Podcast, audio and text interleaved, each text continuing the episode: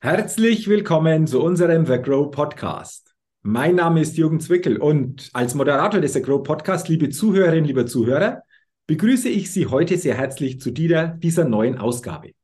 Freuen Sie sich wieder auf ein sehr interessantes und sicherlich auch spannendes Gespräch und Interview, denn ich habe mir heute für den The Grow Podcast wieder einen interessanten Interviewgast eingeladen. Und ich begrüße sehr herzlich im The Grow Podcast den Redner und Experten für zukunftsfähige Unternehmen, Volker Wiedemann. Lieber Volker, herzlich willkommen und schön, dass du dir die Zeit nimmst für unser Interview im The Grow Podcast. Ich freue mich auch unheimlich hier zu sein, lieber Jürgen. Vielen Dank für die Einladung und ich bin schon gespannt auf deine Fragen, ja. Ja, sehr, sehr gerne. Ich bin auch gespannt. Zukunftsfähige Unternehmen, Zukunftsfähigkeit sichern, das sind unsere zentralen Themen. Darüber wollen wir uns natürlich näher austauschen. Doch, lieber Volker, bevor wir das tun, wartet auch auf dich die Get to Know Fragerunde. Fünf Fragen. Ich bin gespannt auf deine Antworten. Und wenn du soweit bist, dann lass uns gerne mit Frage Nummer eins starten. Let's go. Let's go. Frage Nummer eins. Frühaufsteher oder Nachteule? Ah, die Frage ist, glaube ich, so pauschal nicht beantwortbar. Also ich weiß, im Studium habe ich sehr viel nachts gearbeitet, ähm, als ich für die Klausuren gelernt habe. Da bin ich nachts immer relativ gut vorwärts gekommen in der, in der Ruhephase sozusagen. Also während die Stadt geschlafen hat, habe ich gearbeitet, mehr oder weniger. Mittlerweile, mh, hm, ja, so pauschal kann man es wirklich nicht sagen. Also ich, ich, ich war schon immer so, so die Tendenz zum Langschläfer. Auch als, als Jugendlicher habe ich immer gerne lang geschlafen. Ähm, und ja, also ich, ich denke, es, es liegt, es, es, es kommt immer so ein bisschen drauf an, in, in welchem Flow ich bin. Also es gibt so Momente, wo ich irgendwie früh um 5 Uhr aufwache und mir kommen irgendwelche Gedanken durch den Kopf und ich muss gleich aus dem Bett rausspringen und das alles aufschreiben, weil ähm, die Gedanken halt gerade da sind. Andererseits gibt es dann wieder so Momente, wo ich dann wirklich abends bis um 11 Uhr, 12 Uhr am Schreibtisch sitze und bin da halt gerade im Fluss. Also Ah, pauschal ist das nicht beantwortbar bei mir. Okay, dann, dann lassen wir doch das gerne mal so stehen. So, ja. je nach Situation bist du flexibel. Exakt, genau. Äh, kurze Nachfrage, wie war es denn heute? heute ähm, gemischt. Also weder früh noch spät, so mittel. Also so, okay. so mittendran irgendwie. Und, und, wenn die Zuhörerinnen und Zuhörer jetzt fragen, heute, äh, welcher Tag ist es? Ist dieser 16. März 2023? Das wollen wir noch ergänzen, damit man das ein Stück weit einordnen kann. Okay, genau, wir machen die Aufnahme um 9 Uhr in der Früh. Also ja. von daher ähm, war ich sowieso gezwungen, auf jeden Fall früh aufzustehen, um dann natürlich auch ein bisschen fit zu sein für den Podcast heute, für die ja, Aufnahme. Absolut. Also sehr flexibel, was diese Ausrichtung betrifft. Äh, das haben wir, denke ich, sehr, sehr gut geklärt. Dann Frage Nummer zwei. Was ist dein Geheimtipp, um auf neue Ideen zu kommen? Also neue Ideen, meiner Meinung nach, entstehen neue Ideen immer dann, wenn der Kopf leer ist. Also wenn ich äh, gerade nicht mit irgendwelchen Themen beschäftigt bin, ähm, sei es jetzt Business-Themen, aber auch so allgemein Alltagsthemen. Dadurch ist ja unser Kopf dann irgendwie wieder beschäftigt. Äh, wir sind im Denkprozess drin und das darf eben nicht sein. Das heißt, man muss sich eine Situation schaffen, in der man wirklich komplett gedankenfrei ist. Und dann kommen neue Ideen spontan. Und bei mir ist es am meist, meistens so, ähm, die entstehen sehr häufig beim Duschen. Mhm. Warum auch immer, aber beim Duschen passiert sowas. ähm, oder wenn ich mir eben bewusst Auszeit nehme, wenn ich ähm, Abstand nehme von meinem Schreibtisch, vom Business, wenn ich rausgehe in die Natur, spazieren gehe, also wirklich auch gar nichts außenrum, keine Geräusche oder sowas, nur ein bisschen Vogelgezwitscher, ein bisschen leichten Wind und sowas. Da entstehen gute Ideen bei mir. Ähm, wo wirklich geniale Ideen entstehen, ähm, das ist bei mir, wenn ich mit meiner Vespa durch die Gegend brause. Also ich habe so eine, so eine kleine 50er Vespa Okay. Und wenn ich da so eine, so eine Landstraße habe, wo wenig Verkehr ist und ich einfach so ganz gemütlich mit 30, 40 Stundenkilometern dahin brettern kann, ähm, das ist einfach irgendwie Entspannung pur für mich. Da die, auch die Natur genießen und da kann ich irgendwie abschalten und mir kommen total gute Ideen. Also Vespa fahren ist ein wirklich ein, also mein Geheimtipp an der Stelle. Oder, was ich auch schon festgestellt habe, wenn man abends mal, wenn ich abends mal so da sitze und ich bin ja aus Bayern, da mhm. trinkt man auch mal ein Weißbier. Wenn ich so da sitze und habe dann so zwei Weißbier getrunken, aber nicht mehr, also drei sind schon wieder zu viel, wenn ich so zwei Weißbier trinke und dann schaue ich mir ganz gern so, so, so Videos an, Musikvideos von Live-Auftritten von, von bekannten Musikern Und das inspiriert mich immer irgendwie. Und da kommen auch irgendwie immer neue Ideen. Okay. Also coole Tipps, lieber Volker, die du da hast. Und das Thema Vespa fahren. Frühling steht ja vor der Tür. Absolut. Dann wird es wahrscheinlich auch wieder häufiger der Fall sein, dass du Vespa fährst und dann natürlich auch über diesen Weg neue Ideen, woher auch immer die dann kommen in dem Moment, wahrscheinlich auch kreieren kannst, oder? Exakt, ich nutze auch jede Minute. Also ich, ich bin einfach ein Fan, der, Fan von so einer Vespa und das ist einfach ah, so ein bisschen auch das italienische Lebensgefühl und so. Es ist einfach, es ist irgendwie so Freiheit pur und, und ja, eben Freiheit, wie ich schon gerade gesagt habe. Freiheit, dadurch sind, ist man gedankenlos mehr oder weniger, hat freie Gedanken oder, oder freien Kopf, freie Laufbahn im Kopf, können wir vielleicht sagen, ja. Und ähm, ja, dadurch kommen einfach tolle neue Ideen immer wieder zustande. Ähm, ich, ich habe jetzt schon wirklich viele Podcast-Aufnahmen hier gemacht für den Sagro Podcast, aber neue Gedanken auf einer Vespa zu bekommen, Volker, das hat bisher noch nie jemand gesagt. Also von dem her ist das natürlich auch etwas, ähm, wo ich spannend finde und äh, man kann ja das ausweiten. Ähm, kann ja vielleicht auch Fahrrad sein, kann ja vielleicht auch ein Roller sein, wie auch immer, aber auch, du hast es schön beschrieben, den Kopf frei zu bekommen durch diese Möglichkeiten schafft einfach Raum für neue Gedanken. Sehr schön. Exakt. Lass uns gerne auf Frage Nummer drei blicken. Und die lautet, wenn du eine Sache in Deutschland ändern könntest, was wäre das? Hm. Also ich würde es mal ein bisschen polarisieren an der Stelle. Ähm, ich würde vielleicht sogar die Politik abschaffen. Naja, ist vielleicht ein bisschen weit hergeholt oder ein bisschen, bisschen übertrieben an der Stelle, aber zumindest mal reduzieren. Mhm. Äh, ich glaube, da haben wir einen sehr großen ähm, Wasserkopf an der Stelle. Ähm, Gerade aktuell sehen wir es ja, die Entscheidungen, die da getroffen werden, die sind sehr kontraproduktiv, gerade für unsere Unternehmen, gerade für den Mittelstand. Ähm, da werden Dinge diskutiert, die eigentlich überhaupt nicht relevant sind für, für unser Land. Und deswegen bin ich der Meinung, wir müssen da an der Richtung ähm, Politiker einfach reduzieren. Das ist, das ist ein große, also viel, viel, viel zu viel Manpower in der, in der ganzen Geschichte drin und im gleichen Zuge auch natürlich die Bürokratie reduzieren. Mhm. Wir sehen es ja bei The Grow auch gerade immer wieder, ähm, wir haben ja sehr viele Startup-Unternehmen drin und wenn man sich mit den Gründern mal unterhält, ähm, was die für Hürden überwinden müssen, um äh, Fördergelder zu bekommen, um das Unternehmen zu gründen und, und, und. Es ist irre. Also wir haben da einen, einen riesengroßen Wasserkopf an Bürokratie Politik bei uns im Unternehmen, die in der momentanen Phase, in der wir sind, wo wir ähm, ja mehr oder weniger eigentlich wieder auf, an, einem, an einem Punkt sind, wo wir das Land ein Stück weit wieder neu aufbauen müssen, ja, weil vieles versäumt wurde in der Vergangenheit. Ähm, das ist einfach ein No-Go, das geht nicht. Okay. Und ich, wenn, also wenn, wenn ich noch die Möglichkeit hätte, so, so einen Schalter umzulegen, dann würde ich bei einigen Menschen gerne mal so einen Schalter Mut, Verantwortung und Entscheidungen treffen. Den würde ich gerne umlegen bei manchen. Okay, auch, auch ein wichtiger Punkt. Lass uns gerne mal nochmal auf das Thema Bürokratieabbau kommen. Das höre ich immer wieder, das sagen sehr, sehr viele.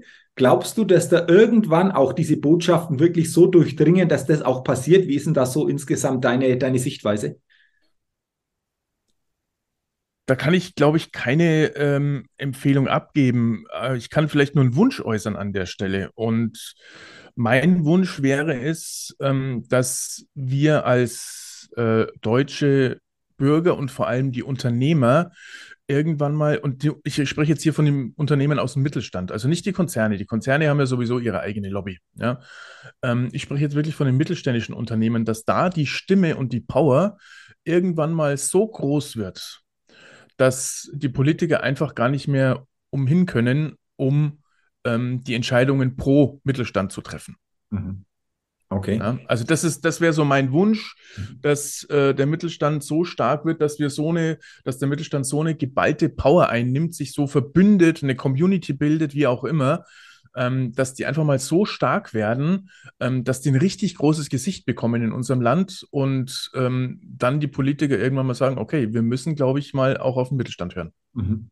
Ähm, da ist ja auch so Grow ausgerichtet, um diese Stimme einfach Exakt. auch stärker zu sein, um da einfach auch diese Themen noch stärker nach außen einfach auch zu tragen, hörbarer, sichtbarer zu machen. Ja. Ich glaube, da ist schon ein wichtiger Weg eingeschlagen. Und du hast es gerade angesprochen, dass natürlich viele Unternehmer, aber auch Startups einfach auch diese bürokratischen Hürden haben.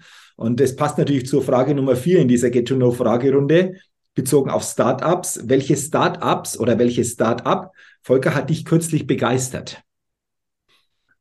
Also ich habe ja auch einen eigenen Podcast und habe da auch immer wieder Unternehmer zu Gast. Und ähm, ich hatte vor kurzem einen Unternehmer auch aus unserem Netzwerk zu Gast, der mich, der mich wirklich fasziniert hat. Ähm, das ist das Unternehmen Charge Construct ähm, mit dem Geschäftsführer Adrian Zierer, der es mhm. wirklich geschafft hat, so wie ich es verstanden habe, innerhalb von zwei Jahren das Unternehmen auf 70 Mitarbeiter anzu, ähm, zu vergrößern, wo ich sage, Respekt, also wirklich richtig gut gerade in einer Zeit, in der wir äh, sind, wo viel über Fachkräftemangel gesprochen wird. Mhm. Ich habe mich auch mit ihm mal unterhalten. Er sagt, ja, es ist nicht ganz einfach, äh, die Mitarbeiter wirklich zu holen und an sich zu binden, denn er eben als Startup-Unternehmen hat jetzt natürlich nicht die Konditionen, die ein Konzern bieten kann. Dennoch hat er es geschafft, ähm, wie auch immer, durch seinen Charme, durch seine Art, wie auch immer, ja, hat es geschafft, 70 ähm, Mitarbeiter innerhalb von kürzester Zeit aufzubauen und das Unternehmen wirklich zum Erfolg zu führen. Und das finde ich eine tolle, tolle, wirklich eine tolle Erfolgsstory. Und was mich auch noch fasziniert hat, ähm, er ist auch so ein Stück weit der Macher. Also man muss sagen, Charge Construct ist ein Unternehmen, die äh, Ladesäulen mhm. Mhm. also äh, in die Landschaft stellen, mehr oder weniger, ja. Also wenn, wenn man an der Autobahn vorbeifährt und sieht diese ganzen Tesla-Ladesäulen oder von ENBW oder wie sie alle heißen, die ganzen Hersteller, ähm, da ist zu, zumeist sind die durch, den, durch das Unternehmen Charge Construct hingestellt. Und er hat auch gesagt, die haben halt das Problem, es ist ja nicht nur die Ladesäule, sondern du musst das Ding ja auch irgendwo im Boden verankern. Jetzt hat er das Problem gehabt, dass die ganzen Bauunternehmen irgendwie gesagt haben, ach komm ja auf, ich habe genügend zu tun und sowas, ja. Und dann hat er halt kurzerhand ein eigenes, äh, mehr oder weniger ein eigenes Bauunternehmen noch gegründet zusätzlich, um halt eben seine Ladesäulen auch in den Boden zu verankern. Mhm. Also das fand ich eine coole Story, ein, ein cooles Startup-Unternehmen, wo ich sage, Respekt, also ähm, das ist so, so ein Startup, wie ich es mir vorstelle, relativ äh, pragmatisch an die Sache ranzugehen, einfach mal zu machen und schauen, was, daraus, was dabei rauskommt. Sehr cool. Der Adrian Ziere ist ja auch bei The Grow dabei. Eben genau, ja. Und äh, von dem her ist es, glaube ich, echt eine tolle Story, die man da einfach auch für sich so entdecken kann, aber auch so den Werdegang oder auch das, wie das sich entwickelt hat. Du hast es gerade angesprochen, ganz, ganz interessant und vor allen Dingen denke ich einfach auch für die Zukunft sehr, sehr wichtig, weil, wenn man das so hört, E-Mobilität ist ein Thema, aber es geht ja vor allen Dingen auch um die Ladesäulen, dass das auch entsprechend dann so vorhanden ist, dass es wirklich auch flächendeckend dann möglich ist, diese E-Autos zu laden. Ich glaube, das wird interessant ähm, und ähm, da schafft er natürlich einfach auch einen entsprechenden Mehrwert. Sehr schön. Und dann sind wir bei der fünften und letzten Frage in dieser Ghetto-No-Fragerunde. Und die lautet, lieber Volker, auf welche Innovation könntest du selbst niemals verzichten? Also ich, du hast ja schon gemerkt, ich bin da, ich tick da mal so ein bisschen anders, äh, gerade bei der Frage mit Vespa oder was weiß ich, ja. ähm, also, also prinzipiell, prinzipiell kann ich auf alle Innovationen verzichten. Mhm. Denn ich glaube, wir machen uns zu sehr abhängig in unserer Gesellschaft von den Dingen, die da so kommen, die mhm. da so da sind. Und wir vergessen sehr häufig, wer wir eigentlich sind. Mhm. Wir vergessen, dass wir ein Mensch sind. Wir vergessen, dass wir im Prinzip eigene wenige Bedürfnisse haben. Wir brauchen ja nicht viel zum Leben. Ja? Wir brauchen eigentlich nur ein bisschen was essen, trinken, ähm, ähm, das Essen muss dann irgendwann abgeführt werden. Okay, das sollte vielleicht einigermaßen sauber funktionieren. Wir brauchen Sicherheit, wir brauchen ein Dach über dem Kopf. Und prinzipiell war es das eigentlich. Und ähm, die, dieser ganze Hype um Innovation, ich meine, es ist schön, dass sie unsere Arbeit, erleichtern, unsere Arbeit erleichtern. Ja? Ich finde ich find das toll, ich, äh, wenn es neue Innovationen gibt, um unseren Arbeitsalltag oder allgemein den Alltag zu erleichtern, finde ich toll. Nur ich glaube, wir sollten es nicht unbedingt immer überbewerten an der Stelle mit den Innovationen. Genau. Also von daher, ähm, ich, ich, ich kann eigentlich prinzipiell wirklich auf alle äh, Innovationen verzichten, denn ja, sch schau mal, schau mal, wenn du, wenn du durch die Stadt läufst. Ähm, es gibt mittlerweile in unserer Gesellschaft, äh, unsere, die, die Menschen, wenn du die mal anschaust, die haben alle den Blick nach unten gesenkt. Die mhm. sehen gar nicht mehr, was oben über ihnen passiert. Und das ist ja genau das, worauf wir uns ein Stück weit ausrichten dürfen, weil wir sind ja auch ein, irgendwo nach oben auch mit angebunden, ja. Mhm. Aber die meisten richten ihren Kopf nach unten. Warum? Weil sie natürlich diese tolle Innovation Handy ständig in, ihrem, in ihrer Hand halten und äh, gar nicht mehr sehen, dass die Innovation E-Auto, das sie nicht mehr hören, weil das Auto so leise ist, äh, plötzlich von rechts ankommt und die das Auto nicht mehr hören und nicht mehr sehen, weil sie in, den, in, ihr, in ihr Handy reinschauen. Ja?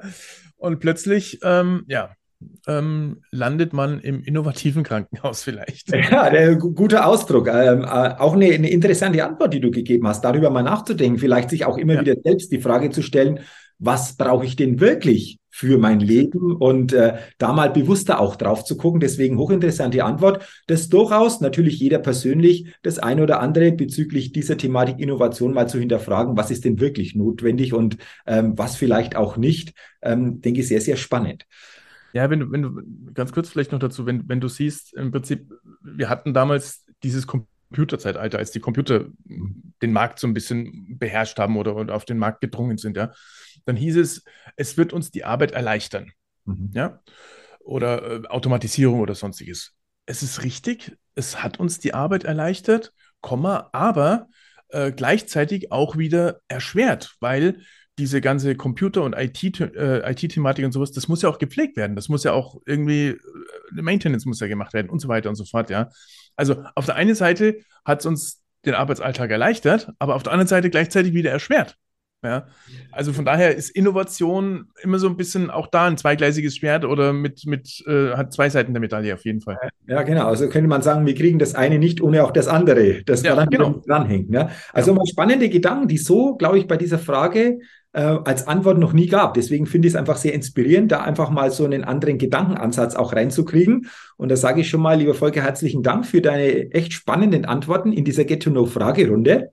Mhm. Und wie vorher schon erwähnt, zu Beginn, zum Einstieg, wollen wir jetzt natürlich auch über dich und dein Thema zukunftsfähige Unternehmen oder Zukunftsfähigkeit sichern, noch näher uns austauschen. Ja. Und für mich natürlich mal die erste Frage, wie bist du selbst überhaupt auf dieses Thema gekommen? Also, dass du sagst, Mensch, es geht um Zukunft und wie schaffen wir es oder auch Unternehmen, Zukunftsfähigkeit zu sichern, zukunftsfähig sich auszurichten? Wie kam es denn dazu?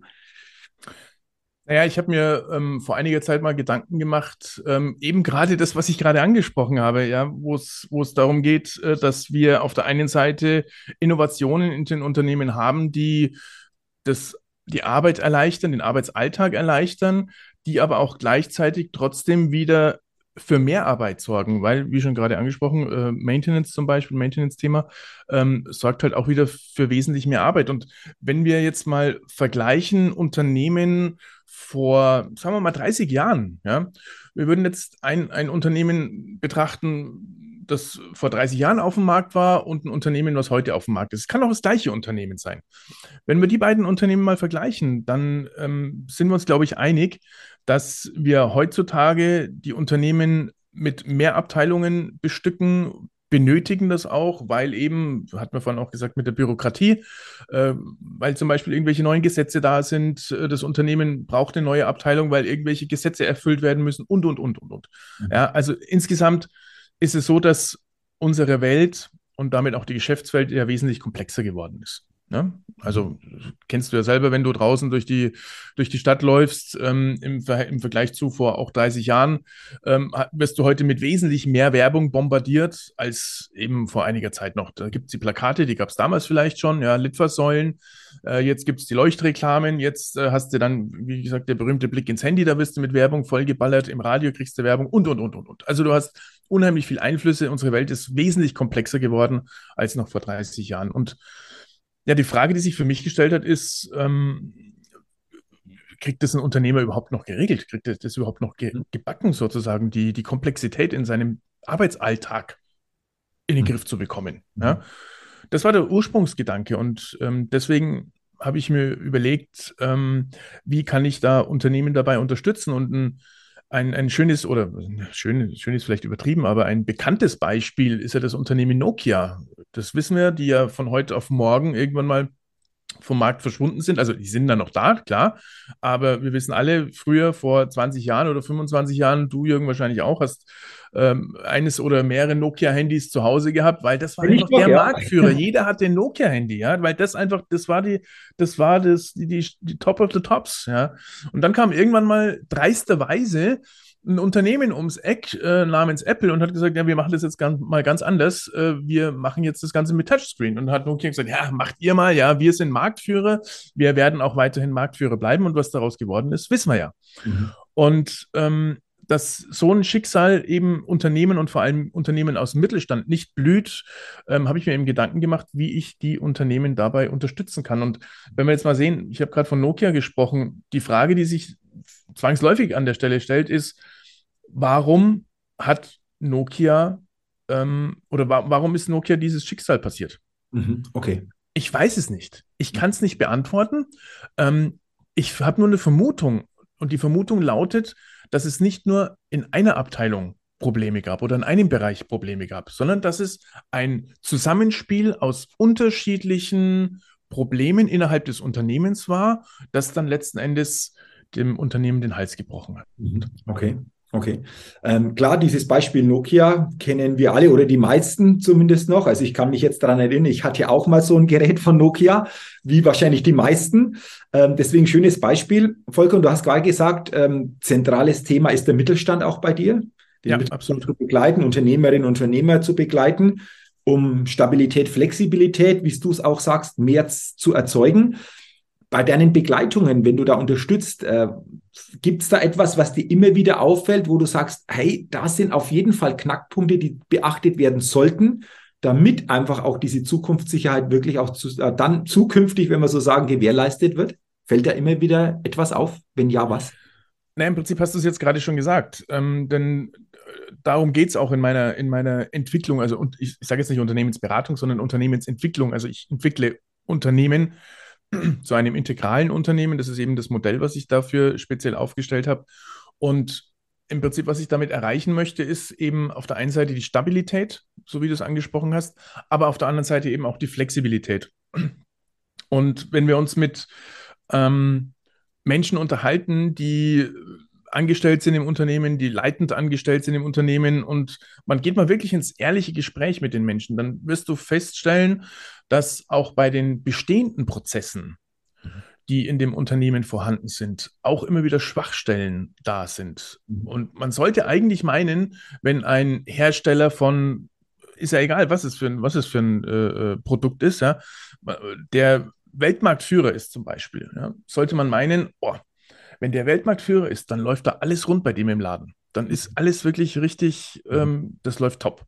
Mhm. Das ist aber nicht so. Ja, du hast also trotzdem immer wieder Schwachstellen in dem Unternehmen, gerade schon in diesen bestehenden Prozessen. Und genau darum geht es, die Stabilität zu erreichen in dem Unternehmen.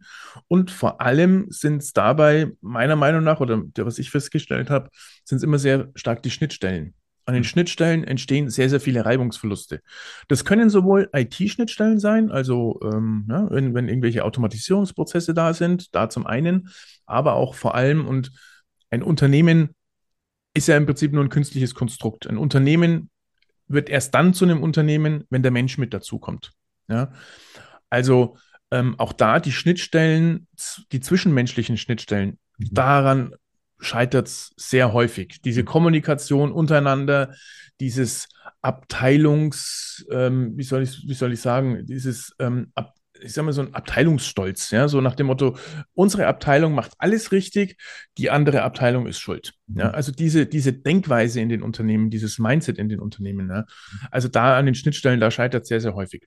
Mhm. Also, na, wie gesagt, auf der einen Seite haben wir, haben wir die Stabilität in dem Unternehmen, also die, die, die Stabilität zu erreichen ähm, bei den bestehenden Prozessen, aber auch auf der anderen Seite die, die Flexibilität in das Unternehmen hereinzubekommen, um sich eben auch, und wir viele Unternehmen sind ja gerade eben auch agil unterwegs, wollen äh, agile Organisationsstruktur aufbauen. Da geht es ja genau darum, eben flexibel zu sein.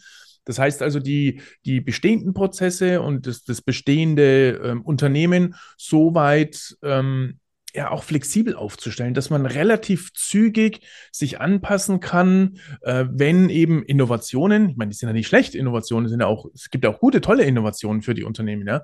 Wenn also eine neue Innovation da ist und der Unternehmer mutig genug ist und sagt, wow, cool, das ist ein cooles neues Tool, äh, das möchte ich jetzt einsetzen, ähm, da eben auch das Unternehmen so flexibel aufzustellen, dass man, dass dieser Einsatz dieses neuen Tools nicht so viel Arbeit kostet, nicht so viel Aufwand kostet, sondern man das eben relativ zügig umsetzen kann. Ja, also das sind im Prinzip die zwei Punkte. Vielleicht noch ein kurzer, kurzer Satz zu dem Thema Stabilität. Ich vergleiche das immer ganz gerne ähm, mit, so einem, mit so einem Hausbau. Ähm, viele, und, und da können wir uns auch in, in, in, das Privatleben so ein Stück weit mit ähm, einen kurzen Aus, Ausritt in, in das Privatleben machen. Viele versuchen ja, ähm, wenn man sich jetzt so einen Hausbau vorstellt, versuchen viele die Dachfenster auf das Haus in das Haus einzubauen. Mhm, mh, mh. Aber es mhm. ist noch gar kein Fundament da und es steht noch gar kein Haus da. Okay. Ja.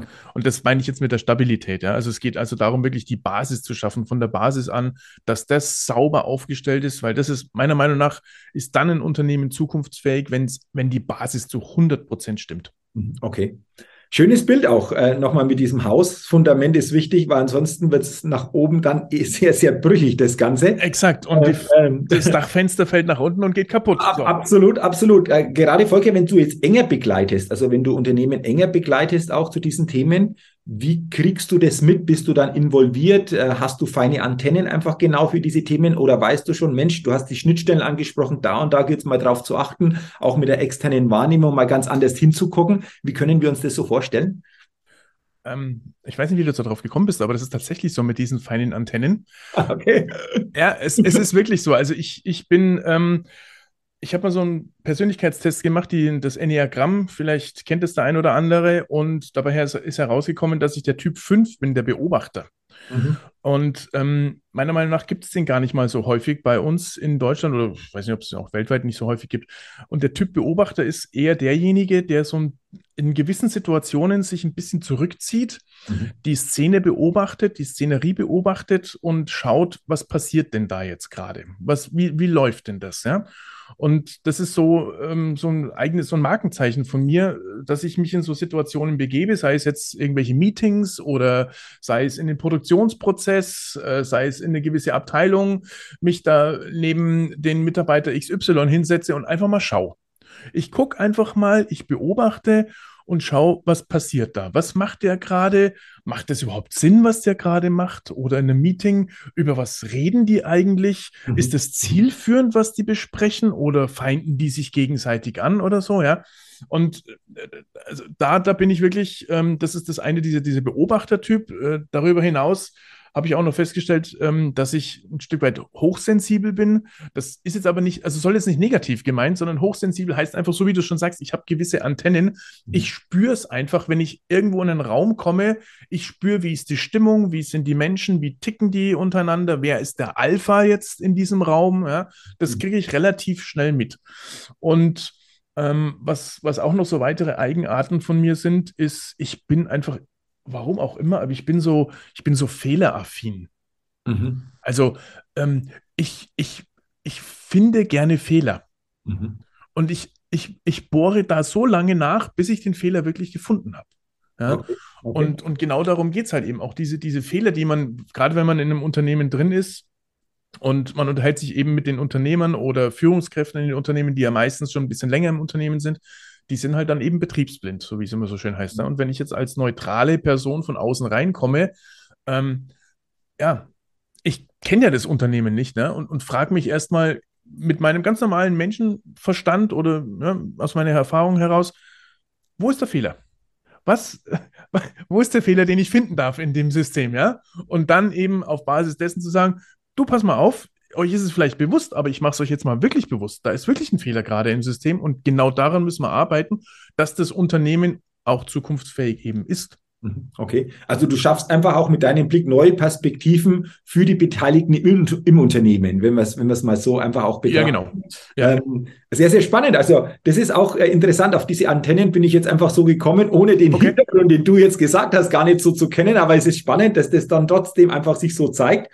Aber, ähm, aber, da merkst du mal wieder, dass wir auch geführt sind ein Stück weit. Ja? Also ja, es, es, absolut. Gehört, es, es passt ja irgendwie immer zusammen. Ja, ja genau. Ja, genau. Warum also, auch immer hast du jetzt die Antennen bei dir in deinen Kopf reinbekommen und sprichst es aus und das stimmt dann auch wieder. Ja, absolut. Äh, cool. Das finde ich jetzt auch sehr, sehr, sehr, sehr cool. Lass uns noch am, am, am Ende über ein Thema sprechen. Du hast ja ähm, darüber gesprochen, es bedeutet letztendlich auch, Unternehmen zu entwickeln.